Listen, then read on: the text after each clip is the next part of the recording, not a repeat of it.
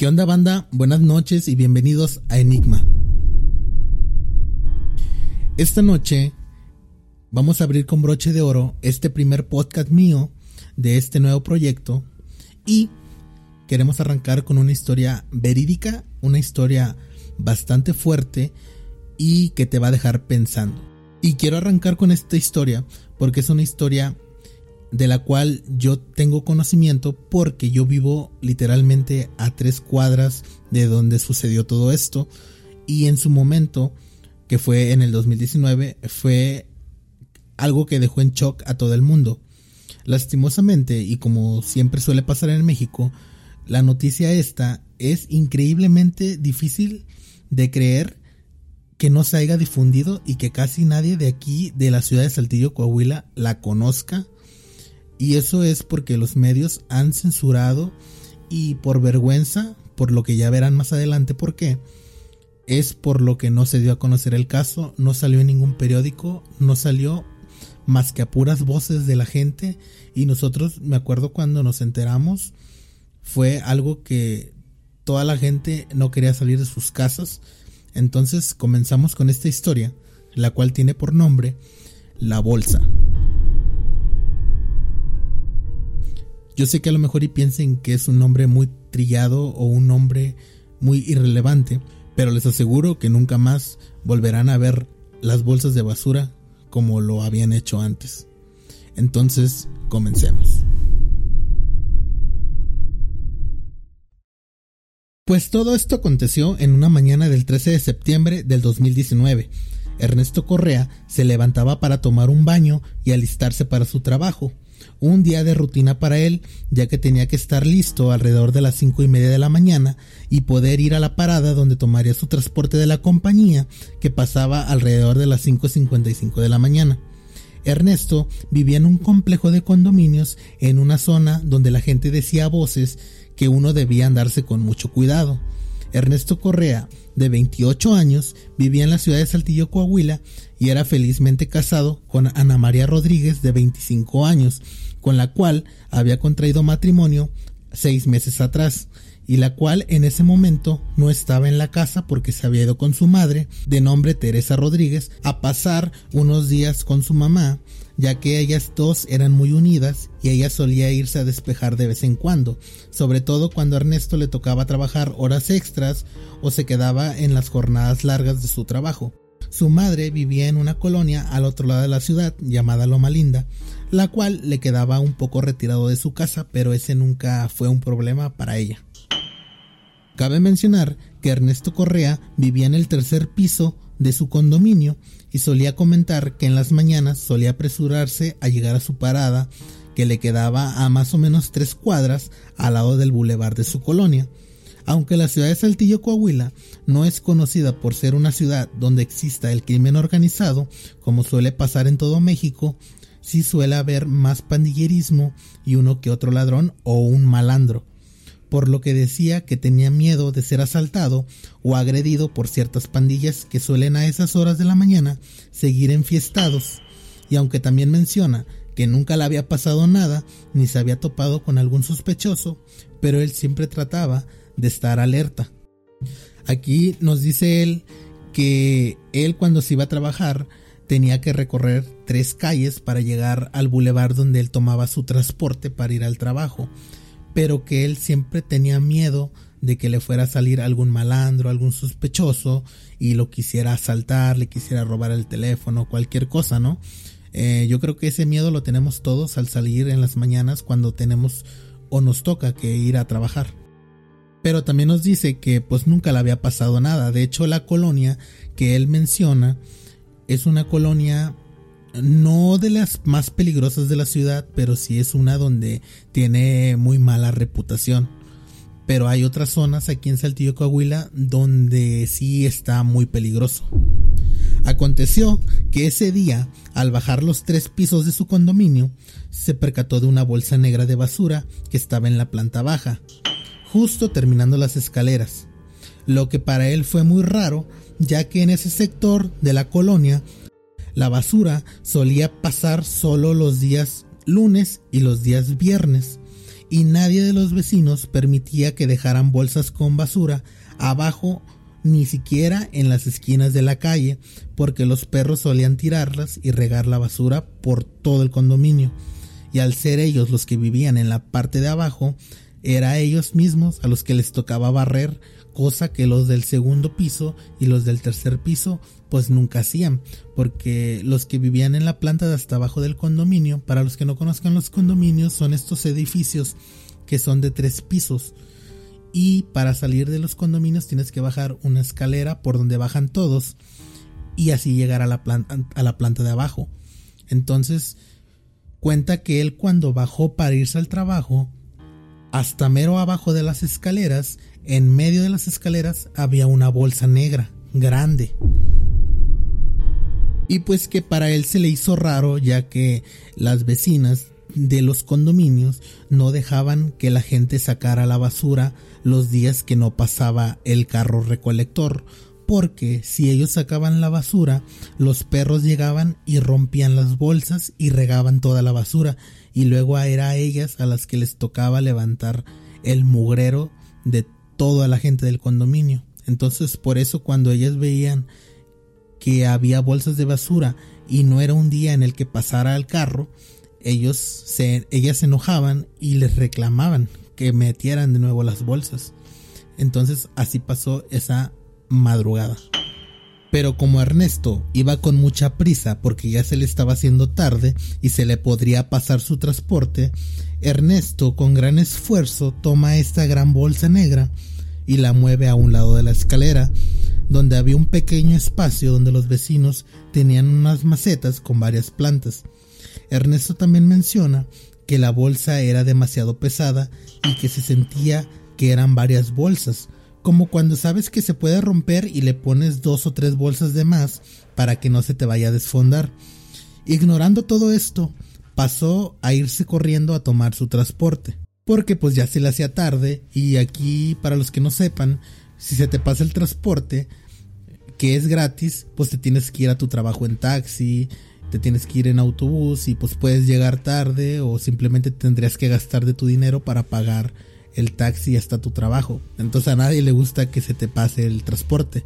Lo digo yo personalmente que se me ha pasado muchas veces y he tenido que gastar mucho dinero en taxis. Entonces sí lo entiendo que se haya ido corriendo y simplemente haya quitado la bolsa, la puso a un lado de la escalera, pero al hacer eso se dio cuenta de que era una bolsa demasiado pesada y que se veía que eran varias bolsas para que no se fuera a desfondar con el peso que tenía. Al regresar Ernesto del trabajo, alrededor de las 6 de la tarde, se encontró con la escena de dos vecinas discutiendo de quién había sacado la basura en un día martes, sabiendo que el camión de la basura pasaba hasta el día viernes. Ernesto no solía hacer contacto con ninguno de sus vecinos, ni involucrarse mucho con ellos, así que les pidió permiso y subió a su casa mientras las vecinas lo miraban feo por el simple hecho de que no sabían quién había dejado una bolsa de basura ahí. Pero lo más probable era que incluso llegaran a pensar que fue el mismo Ernesto, ya que en antiguas ocasiones le habían llamado la atención por sacar basura los días en el que el camión no pasaba aunque esto no es relevante en la historia para nada. Ernesto solía dormir a las 11 de la noche y el tiempo libre que tenía lo ocupaba para comer, para ver alguna película o alguna serie que le gustaba. El siguiente día, él menciona que casi sin prestarle atención, se percató de que la bolsa seguía ahí, donde él había dejado. Nadie la había movido y lo atribuyó a que nadie quería delatarse después del escándalo que habían hecho las vecinas y procedió a irse al trabajo de nuevo. Para este punto ya había pasado martes y miércoles, pero para el día jueves se empezaba a oler algo muy desagradable por todo el condominio, pero era algo tan sutil que no molestaba a nadie, además de que nadie se quería ser responsable de aquella bolsa de basura. Pero para el viernes la vida de Ernesto Correa habría cambiado para siempre. Al regresar de su trabajo, a las seis de la tarde, como siempre solía hacerlo, notó más de cinco patrullas acordonando todo el complejo. Los vecinos afuera estéricos, algunas personas llorando y otras personas tapándose la boca conteniendo el vómito que la escena causaba. Había acontecido que el 17 de septiembre a las 5.30 de la tarde, después de que nadie reclamara esa bolsa abandonada, un vecino con nombre Braulio Herrera, persuadido por el fuerte olor que emanaba y las quejas constantes de su esposa, procedió a retirar la bolsa que al primer intento de alzarla, después de tantos días que estuvo ahí posada, se abrió un pequeño orificio donde salió un líquido negro totalmente putrefacto. En la desesperación, para evitar el derrame de más fluido, Braulio retira la bolsa bruscamente, lo que provocaría que la bolsa ya podrida se rompiera dejando caer la horrible escena de un cuerpo totalmente putrefacto que por si fuera poco se encontraba mutilado al menos en siete partes distintas. Entre los restos mutilados se apreciaba un torso partido en dos partes, dos brazos, dos piernas y una cabeza totalmente cercenada. El cuerpo, ya en un estado avanzado de descomposición, gracias a las altas temperaturas y a la exposición de insectos y moscas que habían ya depositado sus larvas dentro de las cavidades de los ojos y una extraña mezcla de fluido y vísceras que escurrían por todos lados.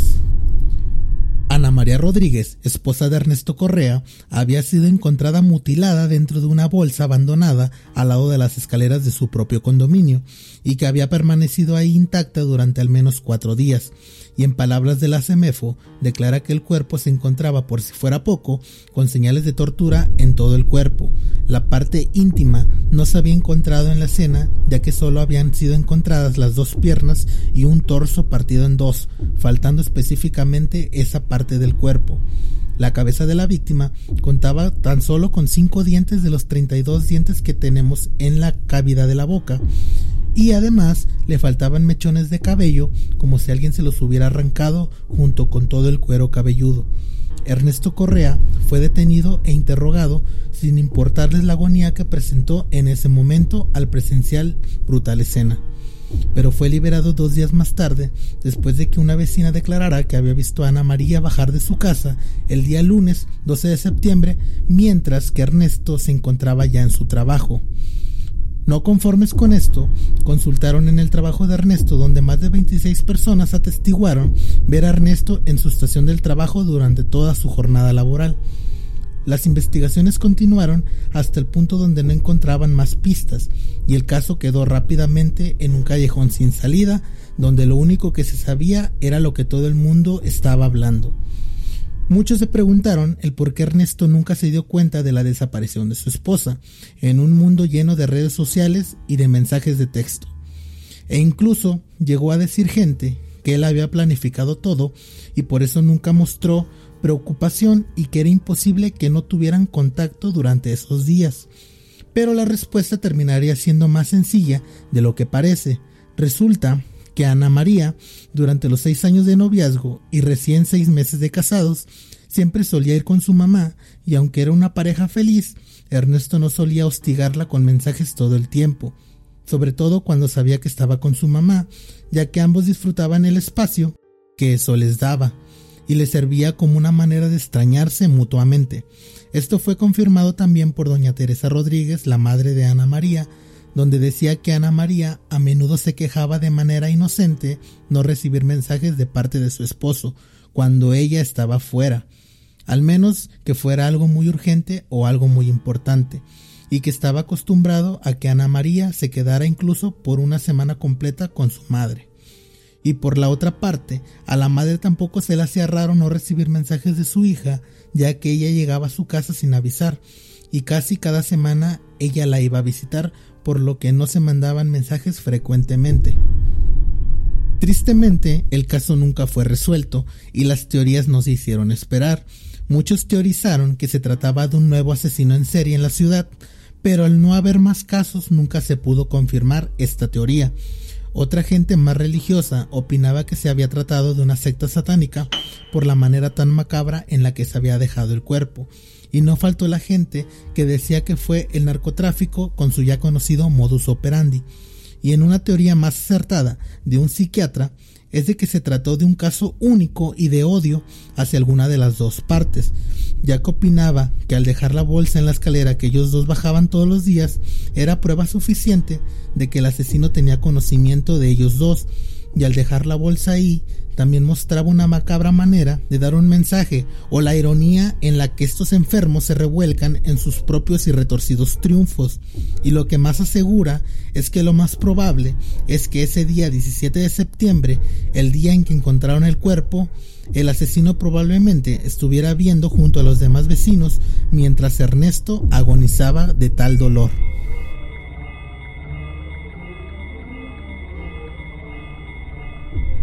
Y tristemente, así termina esta desgarradora historia de Ernesto Correa, que vio el cuerpo mutilado de su esposa Ana María Rodríguez, de tan solo 25 años, después de que literalmente Ernesto pasaba todos los días al lado de esa bolsa que él mismo había colocado ahí al lado de la escalera, sin darse cuenta que ahí adentro estaba su esposa. ¿Se imaginan? Ese efecto psicológico en su cabeza de él al enterarse que siempre la tuvo ahí y él nunca pasó por su cabeza que, que su esposa no estaba donde debía estar, que era con su mamá. Entonces, en esta última parte se da a entender de que Ernesto no era de esos típicos novios controladores que se la pasaban mandándole mensajes, sino que ocupaban ese tiempo en el que Ana María se iba con su mamá para extrañarse mutuamente y que cuando se volvieran a ver estuviera la relación fresca. Entonces Ana María tampoco era de mandarse mensajes con su mamá, ya que como se veían cada semana, pues todas las cosas que se tenían que decir se las decían en persona. Entonces la mamá explica que por eso la mamá nunca le mandaba mensajes y que tampoco Ana María Rodríguez le avisaba cuando iba a ir a su casa, porque ella siempre llegaba sin avisar porque su mamá siempre estaba ahí en su casa. Entonces, al no avisar Ana María Rodríguez a su mamá de que iba, pues nunca se quedó con el pendiente de que nunca había llegado. Entonces todas estas cosas del destino se juntaron para que el asesino no tuviera ningún impedimento, por lo que cual salió estos tipos de teorías locas de toda la gente, pero la más aceptada y la que tiene una mejor explicación es la teoría que dio este psiquiatra, donde dice que fue algo que hizo especialmente para ellas, esas dos personas, que era Ernesto y que era Ana María. No se sabe el por qué, nunca se supo, no se sabe el por qué fue el motivo del asesino, no se sabe si fue uno, no se sabe si fueron varios, nunca se encontró una pista sólida, simplemente las únicas pistas que tenían era de que los vecinos habían visto la bolsa y toda la historia que les acabo de contar es lo único que se supo. Nunca nadie vio a Ana María yéndose para otro lado, ni tomando un carro, ni que se la secuestraran, nadie vio nada. Simplemente fue como que alguien la agarró, hizo todas esas maldades que por cierto fueron muy perversas y literalmente esa misma noche la fueron a dejar ahí a la orilla de la escalera. Entonces es una historia demasiado perturbadora, diría yo. Y creo que todo el mundo tenemos siempre ese miedo cuando vemos una bolsa en la orilla de la carretera o algo. Siempre tenemos ese temor de que pudiese llegar a ser algún cuerpo. Y lastimosamente aquí en nuestro país, México, suele pasar bastante. Entonces, otro caso no resuelto en mi querido México, pero como les mencionaba, esta noticia nunca salió en periódicos, nunca salió en la tele, nunca salió en ni siquiera salió en los periódicos amarillistas, en las revistas, no salió en ningún lado. Se dice que el gobierno prefirió encubrir todo esto ya que la policía para nada fue eficaz, entonces tenían como un tipo de vergüenza de que no pudieron resolver el caso y no querían que la gente se volviera paranoica, se pusiera a linchar gente. Entonces es una teoría que la verdad tiene bastante sentido, de que la policía se sentía avergonzada de que no pudieron resolver nada, no llegaron a nada. Entonces prefirieron mejor enterrar el caso. Pero te digo, cuando yo estaba aquí y todo el mundo se enteró de eso, nadie quería salir porque pensaban que podría haber algún tipo de asesino serial o algún tipo de, de loco que te podría hacer lo mismo. Entonces, y eso duró meses, incluso años, creo, de que nadie quería salir en la noche o nadie quería salir solo. Porque de por sí es un misterio. O sea, ¿cómo va a ser una persona algo tan rápido y de una manera tan brutal y que nadie se dé cuenta?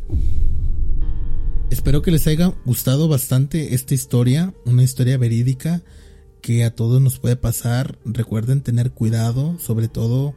si viven solos o andan solos en la madrugada o en la noche, tengan por favor